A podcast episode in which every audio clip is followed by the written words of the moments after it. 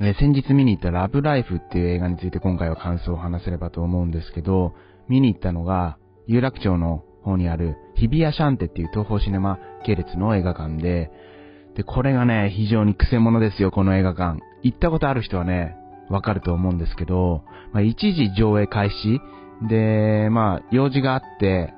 渋谷に用事があってね、12時半ぐらいにまあ出れば間に合うだろうと。まあ、1時ギリギリぐらいに着けば、まあ、予告編とかうざいじゃないですか。まあ、だいたい15分ぐらい映画館に行くと予告編見せられるんで、まあ、1時ジャストぐらいに行って、で、チケットとか発見して、えー、そうすればね、まあ、うとしい予告編とか見なくて済むんじゃないかっていうね、計算のもと行ったんですよ。で、まあ、有楽町駅降りて、日比谷シャンテ目指して、行ってこう、大きいね、建物があったんで、まあ、地図がね、示す方、地図アプリが示す方に行って、まあ、大きい建物の方行って、ゴジラがあるんですよね、あの日比谷シャンテって。まあ、ゴジラを、まあ、横目に見ながら、その映画館に入っていって、4階ぐらいにあったのかな ?4 階ぐらいまでこう登っていって、さあチケット発見するぞと、こう番号を入れたらね、出てこないんですよ。エラーです。入力内容に誤りがありますか？みたいなね、そんな感じで出てきて、いや、間違いないと。日比谷シャンテで予約してると。予約確認のメールとか見ても間違いないと。で、おかしいなと思って、もう一回こう見てみたら、どうやら、隣に、別の、日比谷シャンテの別館みたいなのがあるらしくて、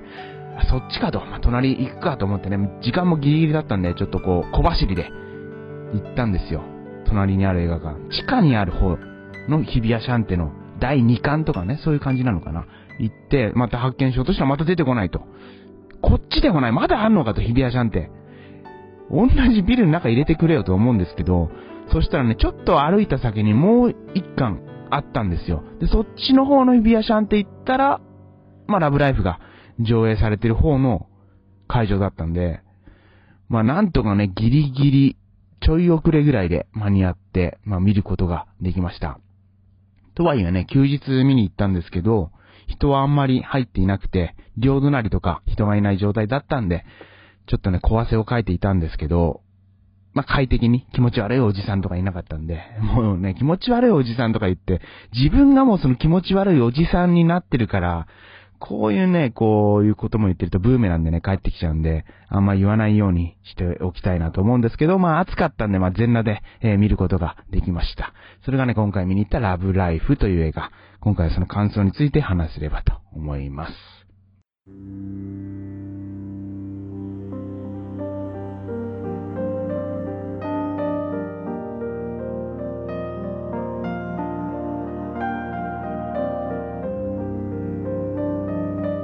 で、このラブライフっていう作品は単純にね、評判がすごい良かったから、これはね、絶対映画館で見ておかないとダメだっていう思いから見に行きました。で、監督は深田浩二監督。で、えー、どんなあらすじかっていうと、木室、木室じゃね、氷室京介と混じってるよ。木村文乃さん演じる、えー、大沢妙子さん。まあ、それの夫婦役で長山健人さん演じる大沢二郎さん。で、えーさらに、木村文乃さんっていうのは、連れ子がいて、まあ、バツイチなんですよ。で、バツイチで、えー結婚していると。で、そんなね、バツイチっていうことから、大沢二郎、二郎側の、まあ、お父さん、お母さん。まあ、特にお父さんは、えー、太子との結婚を認めていない。で、この大沢二郎、福祉課で働いていると、市役所。で、お父さんの方も、同じ職場で働いているっていうのはね、この、親子で市役所に勤めているっていうことで、まあまあまあ、えー、まあ安泰というかね、こう、安定感を求めたというか、なんか、なんかわかりますかこの、うん、なんか、なんかこう、真面目な真面目な家庭ですよ。で、なかなかね、こう、受け入れてもらえないんですよ。まあ、ジロの方はね、ちゃんとしっかりとこう、連れ子のね、ケイタ君ともね、一緒にこう遊んであげたりとかして、いい家族。いい家族なんですけど、まあ、義理のお父さん。お母さんは結構応援してくれてるんですよ。表面上はって言っておきましょうかね。表面上は、お父さんもいつか受け入れてくれるから頑張りなさいみたいなことで、表面上は、いい感じ。で、そんな、このね、家族に、まあ、不幸なことが訪れると。不幸なことが起きたことで、ちょっといろいろとこう歪み始めていくんですよ。で、歪み始めていく中、木村文乃さん演じる太子の元夫ですね。元夫。砂田アトムさん演じるパク・シンジっていう人が現れると。で、この砂田アトムさんっていうのは実際に耳が聞こえない役者さんのようで、もちろんこの物語の中でもろう者ということで、木村文乃さんと手話で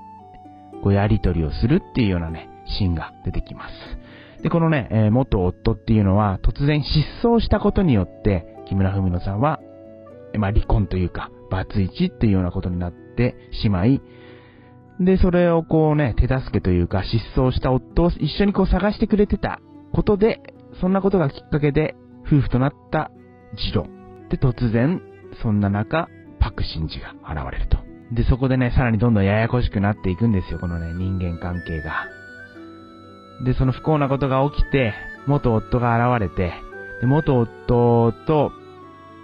木村文乃さん演じる太子は、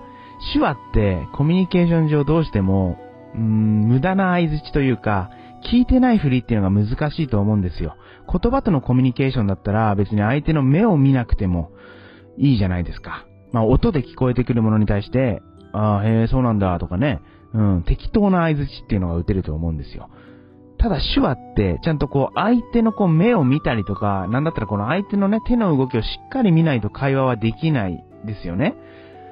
そういうことから、このね、えー、やっぱ違うんですよね。声とのコミュニケーションと手話とのコミュニケーション。やっぱ手話とのコミュニケーションの方が相手と向き合うというか、ちゃんと相手の会話に耳を傾ける。そんな風にこう、思えちゃうんですよ。二郎側には。で、二郎はそれを見て嫉妬すると。で、木村文乃さん演じる太子は、そんなような関係の中から、突然現れたパクシンジと、どんどんどんどん関係性が深まっていくんです。で、関係性が深まっていく中、次郎は、どんどんどんどん距離がね、なんか、できているなぁ、みたいな雰囲気になりつつ、で、太古の方もパクシンジの方がやっぱ自分は心が開ける存在なんじゃないかということで信頼をしていく。だがしかしというね、この人間怖いなっていうことが、この物語の中では描かれます。一見心を通わせたと思ったけども、こいつっていうね。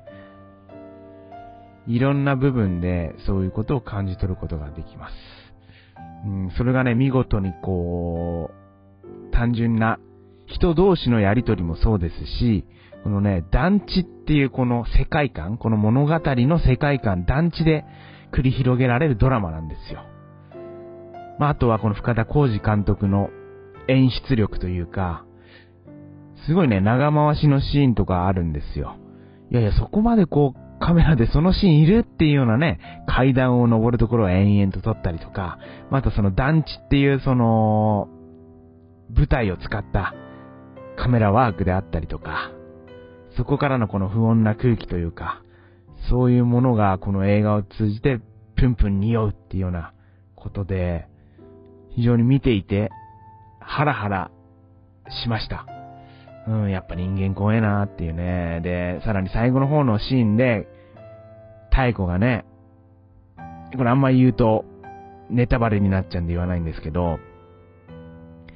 悲しみの中のこの、なんて言うんですか、こう、悲しいから笑っちゃうみたいな。そういうことってあるじゃないですか。もうどうでもよくなったと思う。何でもどうにでもなれっていうのはね、その感情。その感情をこうやって表現するんだっていうね。うん、それが非常に見ていて、こう、カタルシスを感じるというか、非常にすごい素晴らしい演出でした。で、見て、これ見終わってね、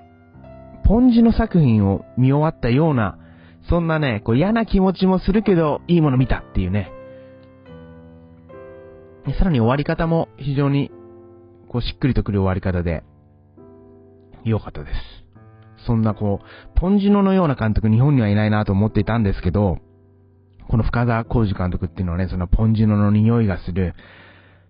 そしてさらにこう、エンタメ要素としてもポンジノって面白いじゃないですか。こう、芸術映画とは言わないですよね、ポンジノの作品って。こう、ハラハラドキドキもするシーンもあるし、そんな、そのポンジノの匂いがする日本の映画監督